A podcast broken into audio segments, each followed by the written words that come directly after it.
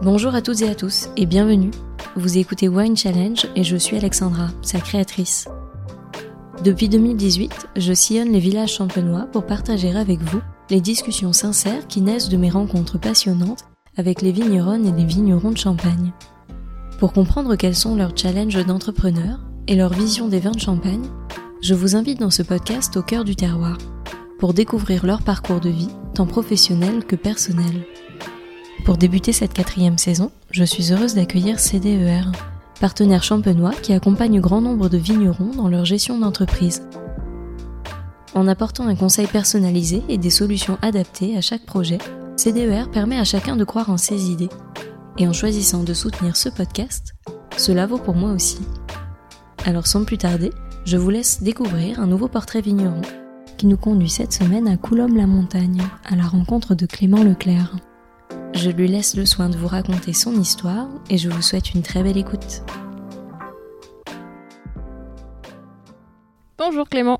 Bonjour Alexandra. Merci de m'accueillir ici pour euh, me parler un petit peu de ton parcours. Et donc bah, pour commencer, pour ceux qui ne te connaissent pas encore, je vais te laisser te présenter de la façon dont tu le souhaites. Donc euh, nous, ça a commencé bah, il y a 100 ans, c'est le centenaire cette année. 1922, Lucien Minard a commencé à, faire du raisin. Il était vendeur au kilo, c'est mon grand-père, René Minard, qui a commencé, lui, à vendre des bouteilles, justement, il faisait moitié-moitié, vente de kilos, vente de bouteilles. Et depuis 1990, euh, ma date de naissance, mes parents ont repris l'exploitation, elle a été scindée en deux, mon oncle, ma mère. Donc tout était euh, à la base à Courma, mais mes parents ont décidé de déménager dans la maison de l'autre grand-père, à Coulombe-la-Montagne. Et ils ont hérité de beaucoup plus de vignes de Coulombe-la-Montagne et de l'autre côté plutôt Courma. Et donc ils ont eux travaillé à la coopérative jusque 2018. Voilà, 2018 c'était leur dernier millésime. Et moi donc depuis 2019, je travaille à la coopérative. Et euh, au sein de cette coopérative, je peux travailler les vins comme je l'entends, puisque je peux isoler mes mares et euh, derrière, euh, on peut réussir euh, à sortir des belles choses. Donc là, tu peux utiliser donc en fait le matériel de la coopérative et isoler tes vins. Donc tu gardes un statut récoltant manipulant.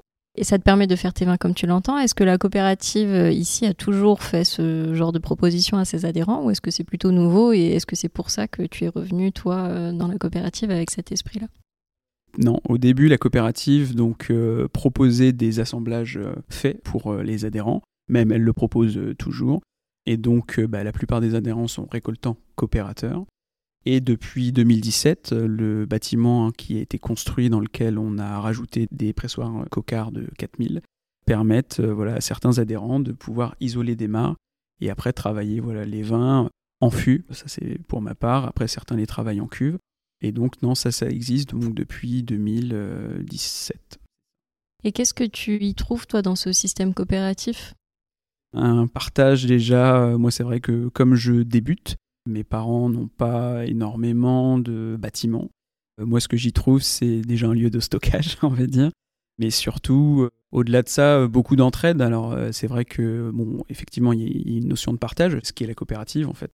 Elle a été créée pour ça et finalement là on voit de plus en plus de coopératives qui proposent justement cette méthode euh, pour les adhérents qui souhaitent au-delà de faire que ça, qui est mon cas, euh, c'est-à-dire faire que des cuvées parcellaires euh, avec mes propres raisins, d'autres adhérents qui sont récoltants coopérateurs peuvent justement aussi isoler et faire une cuvée en plus.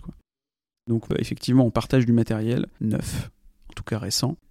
Si j'avais voulu faire ça chez moi, ça aurait été plus compliqué financièrement. Là, je peux partir quand même sur des, qualités de presse qui sont euh, optimales, euh, avec euh, derrière tout à disposition. On, se partage les choses jour après jour avec les adhérents, les pompes, les tuyaux, les cuves. Après, voilà, à nous de se fournir en tonneau. Moi, ce que j'y trouve, c'est il y, a du partage, mais il y a aussi beaucoup d'entraide, et c'est ça qui est important. C'est que je suis pas le seul à faire ça dans cette coopérative Coulomb-Vrigny. On est 5-6 pour l'instant à faire ça, et c'est vrai que Là, on est en pleine période de fermentation alcoolique euh, et donc il y a beaucoup d'entraide parce que cette année c'est compliqué avec l'azote. Moi j'ai des vignes quand même assez enherbées et voilà, dès que c'est un peu compliqué, qu'on n'a pas les pertes de densité qu'on espère, ben, on y trouve beaucoup de conseils de la part de ceux qui font ça depuis plus longtemps que moi, par exemple. Et voilà, la coopérative prend tout son sens euh, à ce niveau-là. Et est-ce que quand tu as commencé justement, c'était quelque chose qui t'a rassuré d'avoir ce cadre-là? Énormément. énormément parce que c'est vrai que moi j'ai eu les expériences que j'ai eues, donc voilà, il y avait quand même beaucoup de vignes, beaucoup de caves, surtout sur la dernière expérience que j'ai eue à EI, chez Tarlan. Mais c'est vrai que quand on commence à faire ça pour soi, moi je suis de nature à pas trop avoir confiance en moi, et quand on fait ça pour soi, c'est encore autre chose.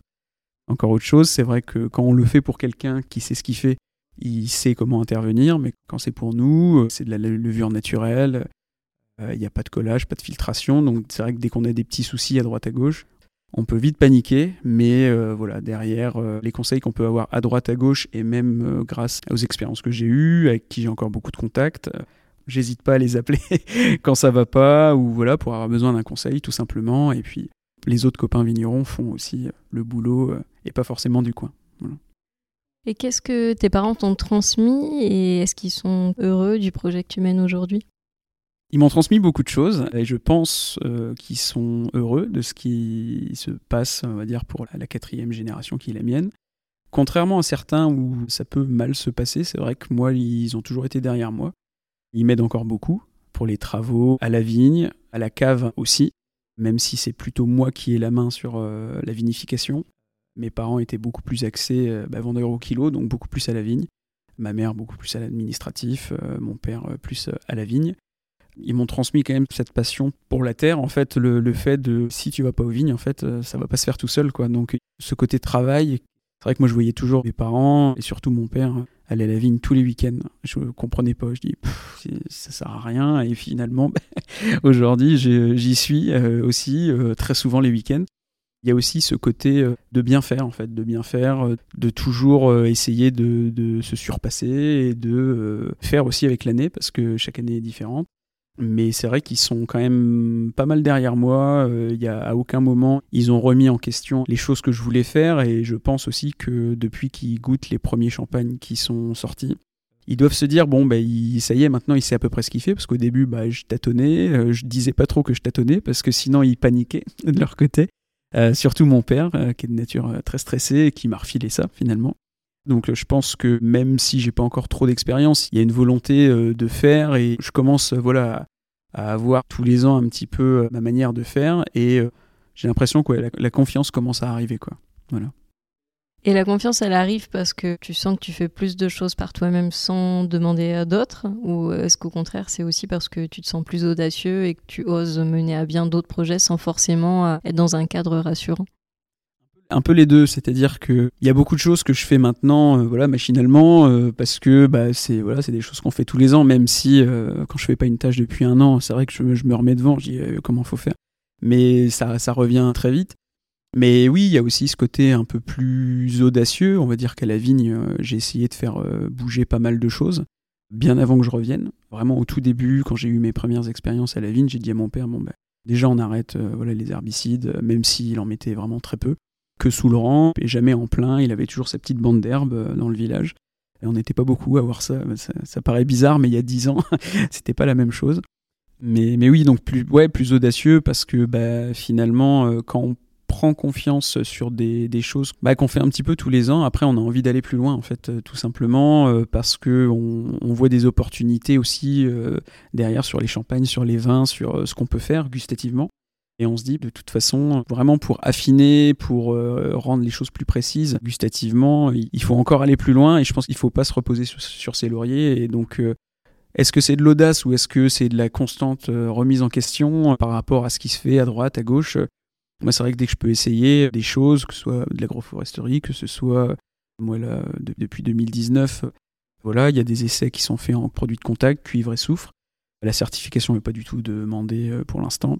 C'est vrai que 2021 nous a un peu marqué, où il a fallu plutôt avoir recours euh, à du chimique, parce qu'au début, en cuivre et soufre, bah, j'ai vu que je perdais quand même énormément de choses. Mais voilà, par exemple, 2022, bah, ça m'a pas arrêté. Là, cette année, euh, cuivre et soufre ont suffi. Donc la volonté, elle est toujours de continuer sur euh, des acquis non, mais sur des choses qu'on a réussi, mais d'aller encore plus loin. Alors la certification, on y pense, parce que bah, partout où j'ai travaillé, finalement, ils étaient tous certifiés. Ce serait quand même une bonne manière de les remercier, je pense. Mais c'est pour l'instant pas une fin en soi, c'est essayer de déjà de comprendre mes terroirs, parce que mes parents faisaient pas de vin, c'est la coopérative qui leur faisait les vins. Moi, j'ai une approche parcellaire parce que je, trouve ça plus intéressant d'avoir des, des, choses assez singulières de cuvée en cuvée. J'ai quatre terroirs, quatre villages, donc je peux avoir ces différences-là et c'est hyper intéressant en vinification. Donc on essaie d'être plus audacieux où justement on se dit qu'il faut aller plus loin. Et derrière, c'est le vin qui compte, quoi, de toute façon. Et est-ce que ça a surpris tes parents quand euh, tu leur as parlé de ce projet-là, de vouloir vinifier toi-même? Non, parce que, euh, en fait, moi, j'ai aimé le vin avant d'aimer la vigne. euh, J'étais même pas très vigne avant, je dois avouer. Et j'ai fait des études à droite à gauche, compta, marketing, droit. Et j'ai eu quelques expériences en tant que caviste. Je vendais du vin. J'ai fait ça pendant un an et demi. Et à force de faire des salons et de rencontrer les vignerons, pas forcément que champenois, mais surtout champenois, donc ça c'était depuis 2013-2014, euh, mon parcours en, tant que caviste. Et déjà là, euh, c'est vrai que bah, je revenais, je faisais goûter à mon père, qui goûtait que son champagne ou celui du voisin. Je leur faisais goûter euh, voilà, les champagnes bio ou pas forcément, mais voilà, on va dire des vignerons qui travaillaient bien.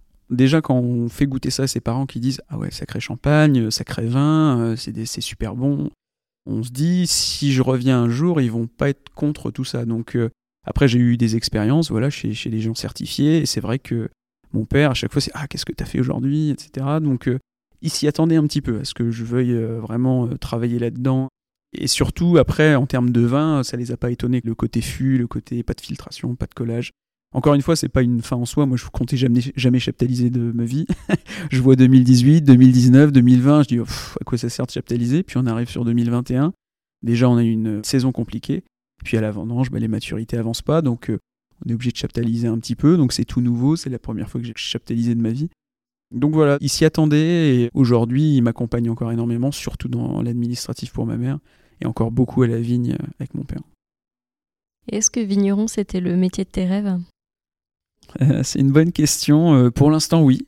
La passion est là et c'est ce qui me motive, c'est cette passion qui me motive vraiment à aller travailler, même le samedi dimanche, quoi, en fait, voilà, de rentrer à pas d'heure.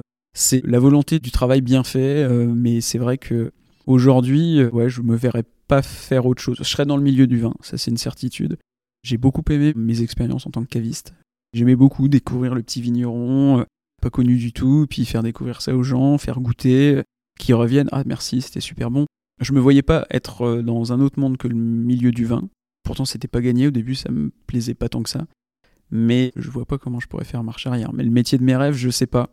On va voir avec les années futures euh, des règlements climatiques tout ça euh, s'il faut changer un jour faudra changer. Mais pour l'instant il y a encore énormément à faire et j'espère que ça va continuer donc quand tu dis que tu n'étais pas forcément intéressé par ça au début, toi, qu'est-ce que tu voulais faire euh, Tu te souviens quand tu étais jeune, à quoi tu pensais?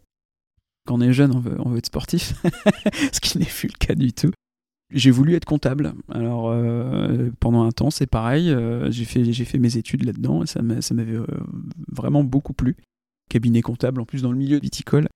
Mais ouais, finalement, après deux trois expériences, c'est vrai que ça m'évite des stops. euh, bon, une pensée à, mon comptable, mais euh, je sais pas si j'ai réellement voulu faire quelque chose euh, à fond euh, comme ça. C'est vrai que ça m'est tombé un petit peu comme ça par hasard. Je me suis dit on va aller dans le milieu du vin, mais ouais, je, je sais pas si je me serais vu faire autre chose. Si on parle un petit peu justement de ton parcours, est-ce que par rapport au vin, tu avais repris des études par rapport à ça ou au contraire, tu t'as préféré rester en dehors d'un système théorique, on va dire, et apprendre tout sur le tas?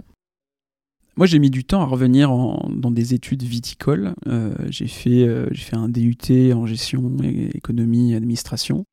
Option euh, finance comptabilité. C'est là qu'est est arrivée la passion pour la comptabilité, super passion. Quand on aime les chiffres, voilà. Après, j'ai fait une licence comptabilité et c'est là que ça a commencé à bloquer. quoi. J'ai dit non, il faut que je parte, il faut que je parte. Donc je suis parti à l'étranger, je suis parti en Australie pendant un an. C'était plus des vacances qu'autre chose, hein, euh, il, faut, le dire. Euh, j'ai travaillé sur place là-bas, mais je faisais la plonge, quoi. voilà, comme tout le monde, on essayait de se faire un, petit billet pour payer des vacances. On était sur place, on, profitait un peu. Euh, et quand je suis revenu, j'ai fait un master de droit du vin et des spiritueux à Reims. je voulais plutôt être dans le commerce, marketing du vin, mais j'ai pas été pris. Donc j'ai fait plutôt droit du vin et des spiritueux. C'est la seule chose dans laquelle j'ai été pris. Et puis euh, ça s'est bien passé, j'ai vraiment aimé, mais j'avais trop de lacunes en droit, c'était un peu une horreur. En fait, le stage que j'ai fait, j'ai fait caviste à Saint-Émilion, en fait, parce que je voulais repartir dans le commerce. Donc euh, même si j'étais en droit, ils m'ont dit on va te laisser faire ça. Donc après, j'ai eu une autre expérience à Paris en tant que caviste, donc dans, les vins et, champagne. Et c'est après ça que j'ai dit bon bah il faut que je revienne et que c'est là que j'ai fait un BPREA à Avise et en alternance justement. En fait, il fallait pas que je travaille avec mes parents parce que déjà on a une petite exploitation, c'est 2 hectares 30 et il n'y avait pas la place pour trois personnes. Puis même, euh, mon père m'a dit, je veux pas forcément que tu sois là, il faut que tu fasses tes classes un petit peu à droite à gauche, euh, que tu vois autre chose. Et donc euh, j'ai travaillé chez David Léclapard à Trépaille, parce que je voulais découvrir un peu ce monde bio, biodynamique, tout ça, et je pense que je suis très bien tombé. Ça reste aujourd'hui quelqu'un en qui j'ai entièrement confiance, qui me conseille beaucoup. Ce qui était intéressant, c'était d'avoir le théorique d'Avise et la pratique euh, à Trépaille.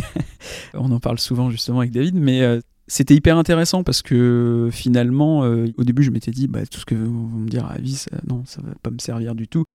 Mais finalement, il fallait prendre de tout et ça m'a fait quand même une expérience assez complète, très enrichissante.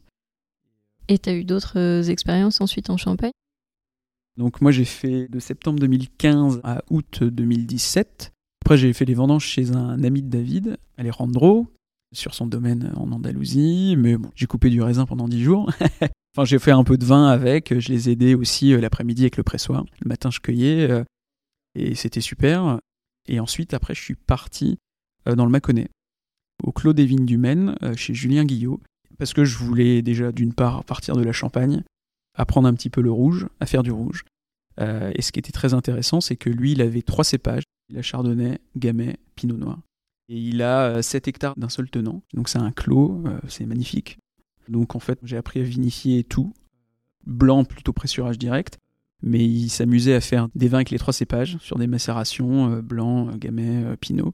En plus, je suis arrivé là-bas en 2017, grosse année là-bas. J'étais en cuivrerie et, ouais, grosse expérience quand même. On a beaucoup bossé, peut-être trop à certains moments, mais c'est une expérience que j'ai beaucoup appréciée. Donc ça, un an. Je suis reparti avant la vendange 2018. Et donc en 2018, je suis revenu en Champagne. Et donc euh, là, je voulais commencer à revenir chez mes parents. Donc je suis revenu à mi-temps. Mes parents avaient encore tout le vignoble. Et c'est qu'à partir de 2019 que j'ai récupéré 60 euh, arts. Et 2021, toute la surface. Mais en 2018, euh, voilà, donc mi-temps, même carton chez mes parents et trois cartons chez la famille Tarlan.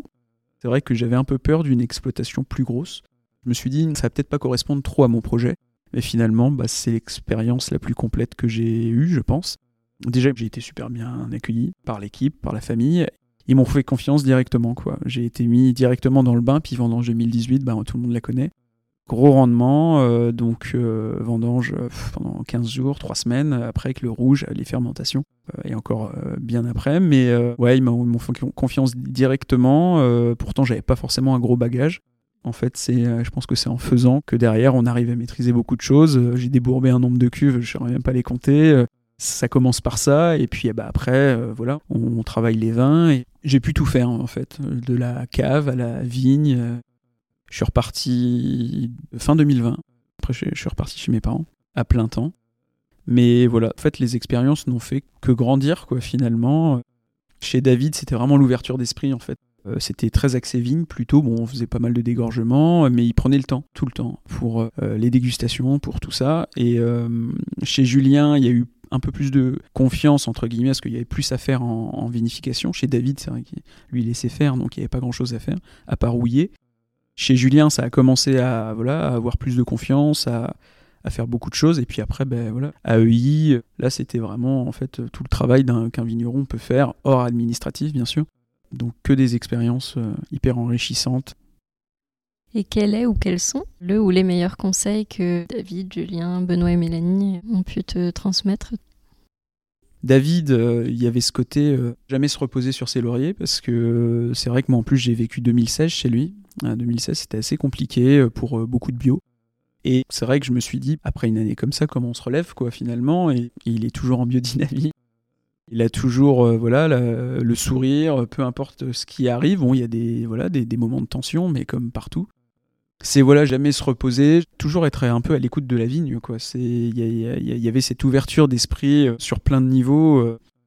En Bourgogne, c'était un petit peu pareil. Jamais rien lâché. Il y avait le facteur travail aussi, énormément. En Bourgogne, c'était de toute façon, il n'en a rien sans rien. Les horaires que j'ai fait, bah, finalement, c'est les horaires que je fais maintenant chez moi. Donc il y avait ce côté où finalement, bah, même, même en partant avec peu de base, on peut vite, vite s'enrichir de beaucoup de choses. Et puis, bah, chez la famille Tarlan, il y avait ce côté aussi très familial, en fait, pas oublier d'où on vient et toujours, toujours avancer. Euh, c'est vrai qu'ils sont bien avancés sur beaucoup de choses. Je pense qu'en fait, sur, sur toutes les expériences, il y avait ce côté, euh, surtout, et surtout en Champagne, bon, même si en Bourgogne c'était aussi ça, mais et ce côté humble en fait euh, face à la nature. ça peut paraître un peu bête, mais faut respecter les années, euh, et c'est pour ça que moi je travaille en millésime aussi, je trouve ça hyper important de respecter l'année dans, le, dans la bouteille, et, mais ouais, l'humilité par rapport à, ce qu'on fait, par rapport au, vin qu'on fait, par rapport au travail qu'on fait tous les jours, par rapport à la vigne, euh, voilà, faut tout le temps euh, être assez nature quoi finalement, et aller dans, dans, des choses simples pour réussir derrière à faire les meilleures choses quoi. Et quel est ton plus beau souvenir de dégustation? Il y en a beaucoup. Il y en a beaucoup à différentes heures de la journée ou de la, ou de la nuit. Mais moi, j'aime beaucoup le Jura. J'aime beaucoup le Jura. Euh, alors, je, suis, je pensais être plus blanc que rouge. Champagne aussi. Mais euh, je pense qu'une des choses qui m'a le plus titillé le gosier, on va dire, on a bu ça à Clermont, euh, dans un bar à vin. C'était le domaine de la Borde. Il avait fait deux ans de houillage et après deux ans de sous-voile. Il appelait ça du voile gris. Je me rappelle plus du nom de la cuvée, mais c'était 2016. Et c'était incroyable. C'était incroyable parce qu'il y avait tout ce que moi j'aime, en tout cas dans le Jura. Cette légère oxydation, mais qui était suivie d'une acidité monstre et d'un équilibre entre maturité, entre. J'en ai encore des frissons d'en parler. Il y avait tout dans ce vin-là et j'ai jamais réussi à retrouver de bouteille, mais il y avait vraiment tout. Et c'est vrai que moi, les, plus belles dégustations que j'ai pu avoir, c'était soit sur des chenins de Loire, sur euh, pas mal de vignerons, ou sur des vins, du, des vins blancs du Jura. Quoi. Voilà, domaine des Marnes Blanches que j'aime beaucoup aussi. Et avant de conclure, qu'est-ce que tu peux souhaiter à ton toit de dans 5 ans, par exemple bah, Je lui souhaite euh, que le meilleur, je lui souhaite plein de choses. C'est vrai que j'aimerais avoir mon bâtiment euh, pour vinifier chez moi.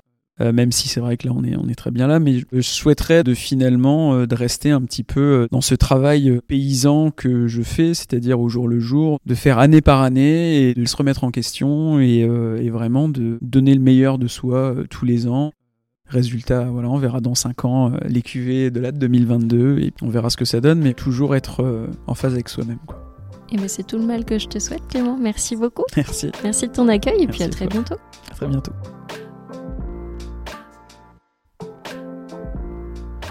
Merci à toutes et à tous d'avoir écouté cet épisode. J'espère vraiment qu'il vous a plu et qu'il vous a donné envie d'en savoir plus sur l'invité du jour. Vous pouvez retrouver dès maintenant toutes les informations et les références de cet épisode sur le site wine-challenge.com, mais également sur le compte Instagram du podcast at winechallengepodcast. Je vous donne rendez-vous dans 15 jours pour découvrir une nouvelle conversation. D'ici là, je compte sur vous pour partager vos épisodes préférés auprès de tous les amoureux du vin. Merci à toutes et à tous et à très vite.